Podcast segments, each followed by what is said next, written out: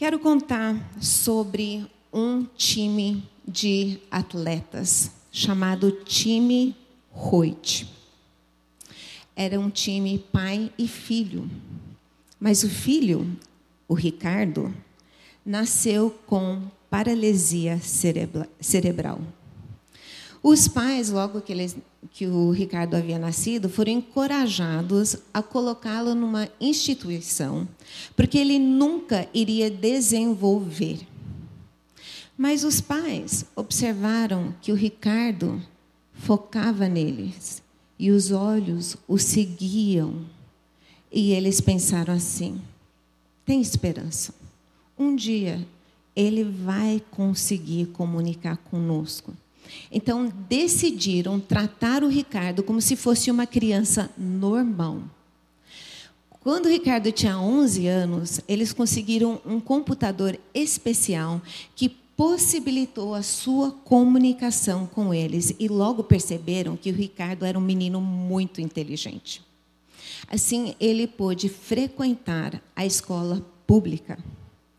O Ricardo acabou se formando da Universidade de Boston com uma especialização em educação especial. E logo ele mesmo começou a trabalhar num laboratório para desenvolver sistemas de computador para ajudar outras pessoas com deficiências, para que eles conseguissem comunicar.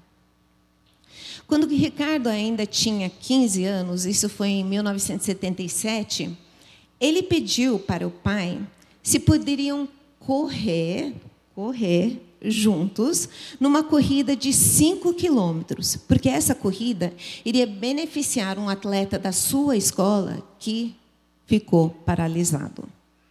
Ele queria provar que a vida continua, independente de uma possível incapacitação. O pai, que era um tenente-coronel, já aposentado com seus 36 anos, ele não era um corredor, mas ele aceitou o desafio.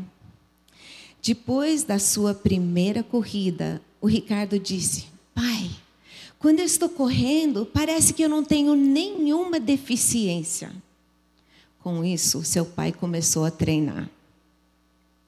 Até 2016, o time Reut havia competido em 1.130 eventos de resistência, incluindo 72 maratonas, isso é 42 quilômetros corridos.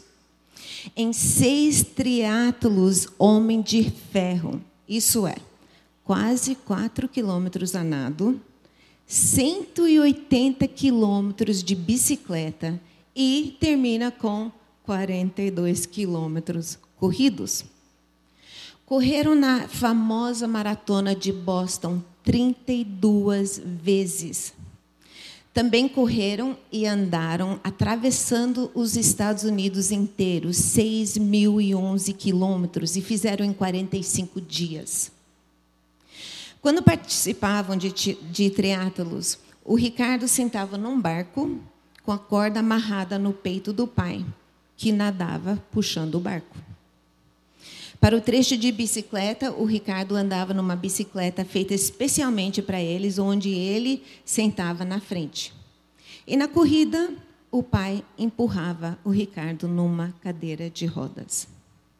Em 2008, o Ricardo e seu pai foram empossados no hall de fama do Homem de Ferro e em 2013, uma estátua de bronze foi colocado em honra e dedicado perto do local do início da maratona de Boston. O Ricardo não tinha chance nenhuma de competir em qualquer prova atlética, mas decidiu depender do pai dele. E os dois impactaram muitas pessoas. Jesus deixou bem claro que ele é o ramo, ele é, desculpa, a videira. ele é a videira e nós somos os ramos. Sem permanecer nele, nós também não somos capazes de absolutamente nada.